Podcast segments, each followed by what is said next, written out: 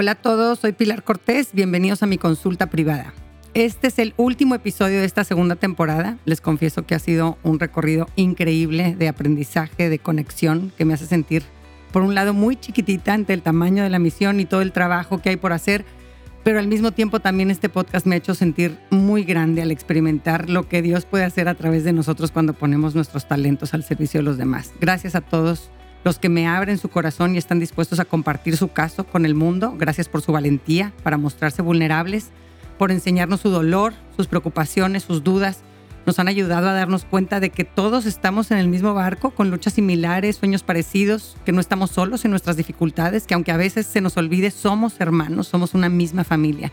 Y me motiva muchísimo saber que hay tanta gente beneficiándose de este proyecto. Mucha gente me dice que tiene sus, sus, episodios favoritos que vuelven a escucharlos una y otra vez, otros que usan este podcast como su material de formación en sus reuniones de padres de familia al colegio, que se juntan con otros papás a escuchar y comentar cada episodio. También me han dicho bastantes personas que tienen su libretita de notas de lo que van aprendiendo en cada episodio. En fin, me llena saber que le saquen tanto jugo y provecho a esta herramienta que el tiempo y esfuerzo y cariño que le pongo está dando frutos en muchas, muchas familias. Gracias por sus mensajes. Por favor, sigan escribiéndome. Para mí es muy motivante escucharlos, saber de sus vidas, que me compartan qué les ayudó, de qué episodio. Leo absolutamente todo lo que me mandan. A veces no puedo responder a todo lo que a lo que me escriben o me tardo en responder, pero les prometo que los leo a cada uno yo personalmente porque es por ustedes que dedico tantas horas y tanto esfuerzo a mi trabajo y me encanta ponerles cara. Por favor, sigan compartiendo este podcast. Ustedes son su motor principal. Ustedes lo impulsan y es gracias a ustedes que está llegando a más y más personas. No dejen de recomendar podcasts como este. Difundir buenas noticias en redes es una forma muy fácil de hacer una buena obra en nuestra sociedad y ser agentes de cambio. En este episodio vamos a tocar un temazo. Nos lo propone un papá primerizo que en su infancia no contó con una relación cercana con su propio papá y quiere cambiar estos patrones en su relación con su hijo. Les recuerdo que el propósito de este podcast es informar y no sustituye una guía profesional, diagnóstico o tratamiento. Los casos que usamos para aprender en este podcast están editados y ligeramente modificados para proteger la privacidad de las personas que lo compartieron. Hoy vamos a aprender del caso de Joaquín y dice, estoy casado y soy papá de un bebé de ocho meses. Acabo de pasar mi primer día del padre como papá y aunque por un lado fue bonito celebrar ser papá de mi hijo, por otro lado sentí tristeza por lo que no tuve con mi papá he estado escuchando tu podcast y me he dado cuenta de cosas de mi relación con mi papá que sin duda me han dejado heridas o carencias. Siento muy raro cuando veo fotos que publican en redes sociales amigos o conocidos abrazados con sus papás con mensajes cariñosos. Pienso que yo nunca podría decir algo así y siento algo de culpa y tristeza por eso. Sé que mi papá me quiere y yo obviamente lo quiero, pero honestamente, y nunca le he dicho esto a nadie, no me identifico con él y no creo que haya sido un buen papá y no quiero que mi relación con mi hijo sea como la que tuvimos. Él fue muy distante, él estaba en su mundo. Mis recuerdos son que trabajaba todo el día. Él no sabía nada de mis cosas personales. Siempre tuvimos una relación por encimita. Me pedía que sacara buenas calificaciones. Estaba como obsesionado con eso. En esa parte de mi vida sí mostraba interés, pero no compartíamos mucho más. Nuestra relación no fue cercana. Sé que la infancia de mi papá no fue fácil. Si mi papá era frío conmigo, mi abuelo lo fue tres veces más con mi papá. Se sabía que era un hombre muy duro en su disciplina y también siempre trabajando. Hasta ahora he hecho lo que puedo por ser un papá presente. Llego todas las noches a bañar a mi hijo. Cambio pañales. Me encanta ser yo el que lo trae cargando. Pero me da miedo no lograr conectar con mi hijo porque como bien dices en el episodio sobre el apego, yo no tomé esa clase en mi infancia y mis probabilidades de reprobarla en mi edad adulta son grandes si no lo trabajo. ¿Qué puedo hacer para romper con estos patrones tan arraigados y lograr ser el papá que necesita mi hijo?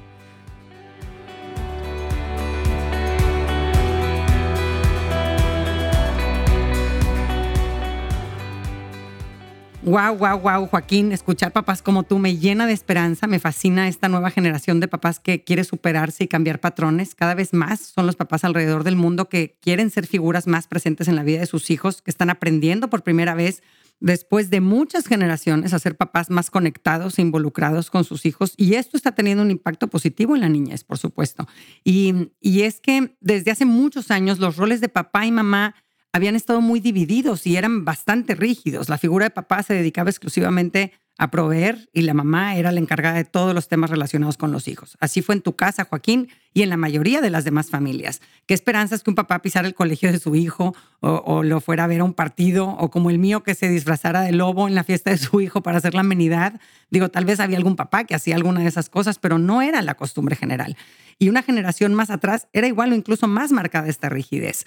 Es muy chistoso cómo lo podemos ver reflejado hasta en los estudios científicos de los años 60, por ejemplo, donde el tema que estaban observando en el estudio era el rol del papá en la familia, son las mamás las que contestaban las preguntas sobre los papás, asumiendo que a los papás pues no les iba a interesar participar en una encuesta sobre temas de hijos o paternidad, ni siquiera cuando se trataba de ellos el estudio, ¿no? Él está ocupado trabajando y no hay que molestarlo con otras cosas. Gracias a Dios, a partir de los años 70 ha empezado una revolución en este sentido con papás y mamás adquiriendo roles más flexibles y compartidos, Digo, se entiende que el papá antropológicamente haya asumido el rol de proveedor, ya que pues la que tiene la matriz y los pechos que amamantan a los hijos son las mujeres y pues está complicado salir a cazar cuando tienes niños chiquitos que cuidar. En la actualidad, gracias a los avances tecnológicos y la variedad de tipos de trabajos que existen, muchas mamás han podido participar en la tarea de proveer para la familia y muchos papás actualmente pueden pasar más tiempo en casa con sus hijos. Pero aún así los papás de hoy en día enfrentan estereotipos muy, muy rígidos y bastante limitaditos. ¿no? Muchos siguen sintiéndose incómodos, mostrando afecto, compartiendo sentimientos, cambiando pañales, lavando platos. Una vocecita dentro de sus cabezas les dice, qué poco hombre, qué vergüenza que estés haciendo eso, no eres un hombre de verdad, qué poca dignidad. Muchos experimentan esta lucha interior entre lo que vieron en su primer ejemplo de hombre y, y lo que su naturaleza les llama a ser, porque tenemos que recalcar que el hombre no solo puede ser proveedor, también puede y le hace bien a su salud mental ser un apoyo emocional, alimentarse con los abrazos de sus hijos, reírse con ellos, tener con cada uno un lazo íntimo, personal, de confianza. Esto no es exclusivo de las mamás y durante muchos años los papás han sufrido la mutilación de estos aspectos de su vida familiar, haciéndola muy gris. El machismo, que generalmente se ve como una corriente ideológica que perjudica a la mujer, la realidad es que también hace garras al hombre, lo arranca de sus emociones, de, su necesidad de mostrarse vulnerable, de pedir ayuda, de ser tierno con sus seres queridos. Eh, el término usado por la Asociación de Psicólogos Americanos es masculinidad tóxica y, incluye comportamientos y creencias como reprimir emociones o ocultar la angustia, mantener una apariencia de dureza, eh, o aceptar la violencia como un indicador de poder. O sea, la masculinidad tóxica es enseñar a nuestros niños que no deben de expresar sus emociones, que tienen que ser fuertes todo el tiempo y que el respeto de los demás se consigue con la violencia y que cualquier cosa fuera de eso los hace femeninos o débiles. Son estas lecciones culturales sobre una masculinidad malentendida o tóxica que lleva a muchos hombres a desarrollar problemas de salud mental. Según un informe de la Organización Panamericana de la Salud titulado Masculinidad y Salud en la región de las Américas, las sociedades machistas le atribuyen a los hombres roles y conductas destructivas como ser sexualmente dominantes, evitar discutir sus emociones, evitar pedir ayuda y participar en conductas de riesgo. Y es por esto que hay tasas más altas entre los hombres de suicidio, de adicciones, homicidio, accidentes de tránsito y enfermedades cardíacas. Muchas veces hasta las mamás refuerzan estos estereotipos tan destructivos, eh, dándoles a los papás pocas oportunidades de desarrollar sus habilidades de conectar con sus hijos. La suegra o la enfermera muchas veces son un obstáculo que impide que papá desarrolle y disfrute de su paternidad. Los primeros días de nacido son una ventana enorme para la formación de un apego seguro. Por estudios sabemos que los papás que dejan de trabajar 10 días cuando nace su hijo y están presentes en los cuidados de su bebé, se sienten más capaces y seguros en su rol activo de papá y sus hijos se relacionan con ellos de una forma cercana, similar a la de mamá. Eh, me estoy acordando ahorita de una vez que escuché a una mamá prohibirle a su hijo de cuatro años jugar con el muñeco bebé de su hermana y le decía a la mamá, eso es de niñas, tú vete a jugar con tu carrito. A ver, ¿cómo pretendemos que los hombres se sientan cómodos participando en las tareas de los de los hijos y, que sean afectuosos y cariñosos con sus bebés si desde chiquitos les estamos diciendo que eso es de viejas? Que un niño juegue a ser papá y pase a su muñeco y lo bañe y le dé de comer, lo ayuda a identificarse con esos roles. Y es que es consenso general entre los expertos de paternidad que la presencia y la participación activa de papá puede ser tan crucial como la de mamá para el sano desarrollo del niño. Y aquí les leo algunos resultados de estudios que apuntan a la importancia y el papel, el papel irreemplazable que tiene papá. Los niños con papás sensibles y solidarios tienen niveles más altos de competencia social y se relacionan mejor con los demás, comparado con los que solo tienen una conexión con mamá o con ninguno. Los niños que tienen la fortuna de tener un papá involucrado en sus vidas y cariñoso también tienen mejores resultados educativos y el efecto positivo se ve hasta la adolescencia y juventud. Muchos estudios han encontrado que un estilo de paternidad activo y cariñoso está asociado a mejores habilidades verbales, funciones intelectuales y logros académicos entre adolescentes. En otro estudio similar, observaron que los niños que tienen papás que les dan materiales de aprendizaje y conversan con ellos frecuentemente, les va mejor académicamente y tienen habilidades de lenguaje más avanzadas. Y esto lo vieron que igual sucedía cuando los papás estaban divorciados y el papá vivía en una casa diferente a la de sus hijos. Eh, un papá presente le da al niño la consistencia y estabilidad que necesita en medio del caos natural de la vida. La forma en la que los papás juegan con sus hijos tiene un impacto importante en el desarrollo emocional y social del niño. Los papás suelen dedicar sus interacciones de uno a uno con sus hijos chiquitos en actividades más estimulantes y juguetonas que las mamás. Eh, en estas dinámicas el niño aprende a regular sus emociones y su comportamiento. También tener un modelo masculino positivo ayuda a los niños hombres, sobre todo en su adolescencia, a desarrollar una identidad sexual sana, un orgullo de ser hombre y unos roles de género positivos. En las niñas, el impacto que tiene un papá cercano, cariñoso y presente es enorme. Las niñas adolescentes que tienen un papá involucrado y cariñoso en sus, en sus vidas suelen tener opiniones positivas de los hombres, son más capaces de relacionarse armoniosamente con el sexo opuesto y en su edad adulta tienen mejores matrimonios. La conexión con su papá es el primer factor que previene que las niñas tengan actividad sexual antes del matrimonio. La imagen corporal positiva de una niña está relacionada al afecto físico que recibe de su papá. Que tanto papá me abraza, me acaricia, me mira con ternura, eso me hace amar mi cuerpo y tener una relación sana con mi físico. En otro estudio vieron que las niñas que dicen que su, su papá las quiere mucho y se sienten conectadas a su papá, tienen significativamente menos intentos de suicidio, menor insatisfacción con su cuerpo, depresión, baja autoestima y uso de drogas. Así que es arrasador la evidencia que tenemos sobre el efecto positivo de un papá en la vida de un hijo y de una hija. Además de todas estas influencias directas que tienen los papás en sus hijos, también afectan su desarrollo en forma indirecta. Una de estas formas y la más importante es la relación que tiene papá con la mamá del niño. En un estudio reciente encontraron que las parejas que tenían un nivel más alto de conflicto, sus hijos reportaban niveles más bajos de sentimientos de apego seguro con su papá. Eh, eh, cuando los papás forman bandos entre ellos, ¿no? Por allá está mamá y en este otro equipo está papá. Entonces, en esas situaciones los hijos sienten que tienen que escoger. Y cuando son chiquitos, el instinto natural de supervivencia pues los lleva a, a su base más segura y constante, que es generalmente mamá. Por el contrario, cuando papá y mamá en equipo se apoyan, hablan bien del otro, esto ayuda al niño a tener mejor regulación emocional y menos problemas de comportamiento. El niño no tiene que escoger entre formar un apego con uno o con el otro. Las familias funcionan como sistemas, no como dinámicas aisladas entre padre e hijo. Así que pasemos a la práctica. ¿Cómo podemos protegernos a nosotros y a nuestros hijos de la masculinidad tóxica que promueven tantas sociedades? ¿Y qué podemos hacer para romper con patrones tan arraigados que vivimos en nuestra familia de origen y lograr ser los papás que necesitan nuestros hijos? Primero y más importante, edúcate sobre temas de paternidad sobre el desarrollo psicoemocional del niño y descubre en qué sí consiste el rol de papá. Tú ahorita, Joaquín, tienes muy claro que no quieres, porque lo viste en tu casa, pero tienes que saber que sí es una relación sana entre un papá y un hijo. Necesitas entender y crear en tu mente una imagen de lo que es ser un papá conectado y que a la vez prepare a sus hijos para salir al mundo. Y para eso tienes que educarte, porque como dices, en esa materia eh, esa materia no la llevaste en tu infancia, ¿no? Pero eres muy afortunado de ser papá en esta era en la que hay tantas herramientas para formarte. Hay libros, talleres, podcasts, documentales. Los necesitas. Eh, eh, necesitas llenar todos estos espacios en blanco de, de, tu propia infancia, ¿no? Te recomiendo mi taller para padres en línea. Es una herramienta padrísima. Se llama La apasionante aventura de ser padres. Es mi bebé que estuve puliendo durante muchos años y que ahora lo puse en mi página para que esté más accesible y pueda llegar a más familias. Ahí vas a aprender sobre los temas principales relacionados con la paternidad y el desarrollo psicoemocional de los niños. Eh, son 10 sesiones que puedes ver a tus tiempos y desde cualquier lugar. Y para cada sesión hay un cuestionario que te va a ayudar a identificar patrones de tu propia infancia relacionados con el tema que se está viendo, ya sea apego, inteligencia emocional, autonomía, sexualidad, disciplina.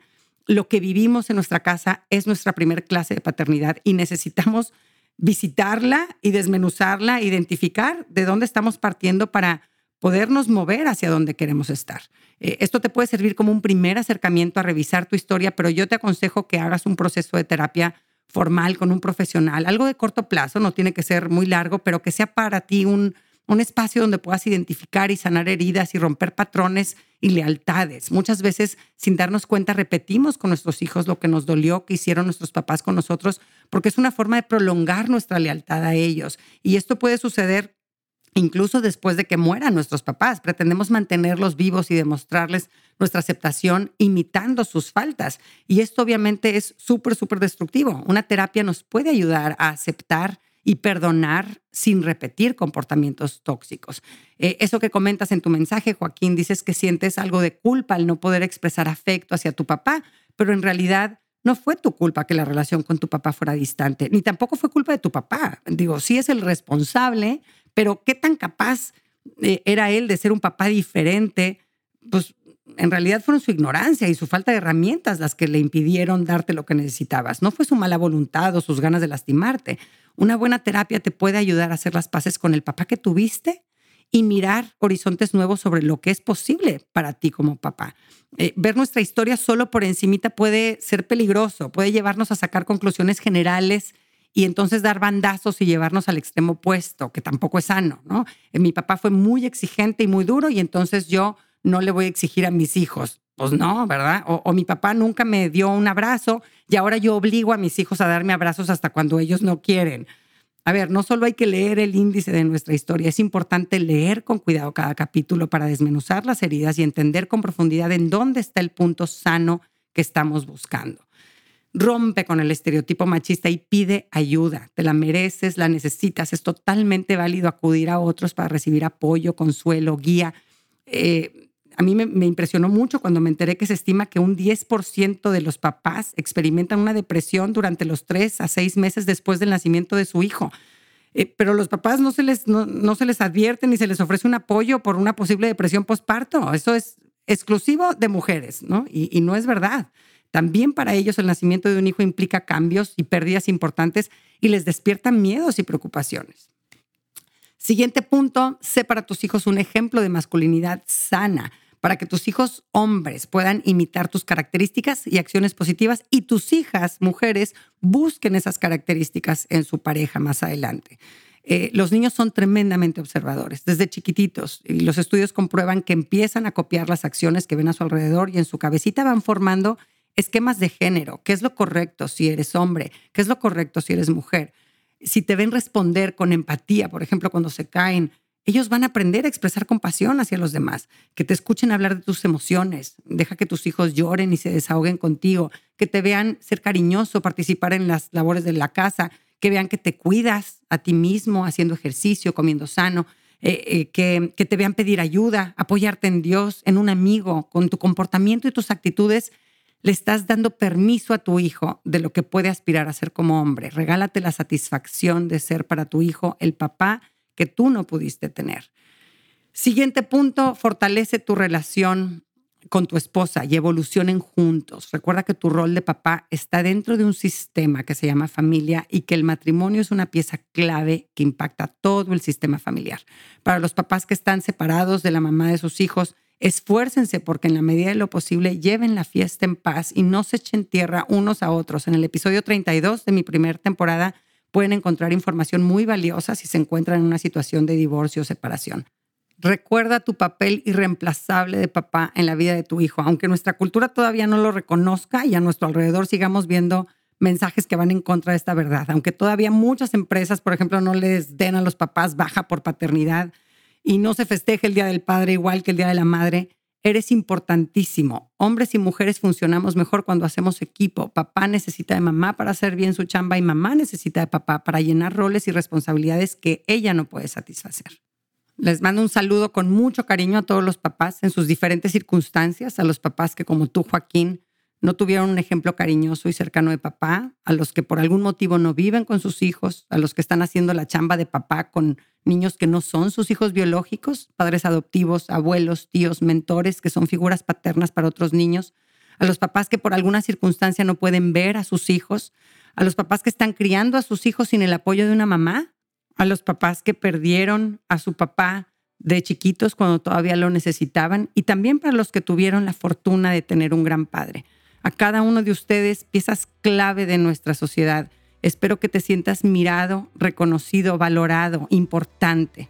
A mi propio papá, gracias infinitas por haber sido el primer hombre en hacerme sentir valiosa y digna de ser amada incondicionalmente. Y al papá de mis hijos, gracias porque jamás podría hacer lo que tú haces en la mente y el corazón de mis hijos. Gracias, gracias desde el fondo de mi alma. Y a todos los papás, seguimos contando con ustedes. Síganse abriendo al amor y al gozo de la paternidad. Un abrazo a todos.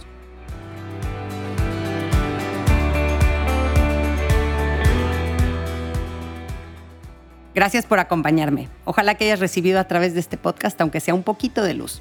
Si te gustó lo que escuchaste, suscríbete y aliméntate semanalmente con contenido que te ayudará a construir una vida mejor.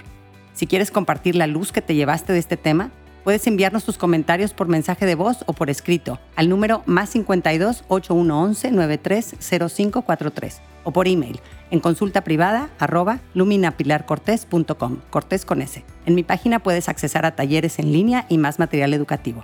Encuéntrame en www.luminapilarcortés.com.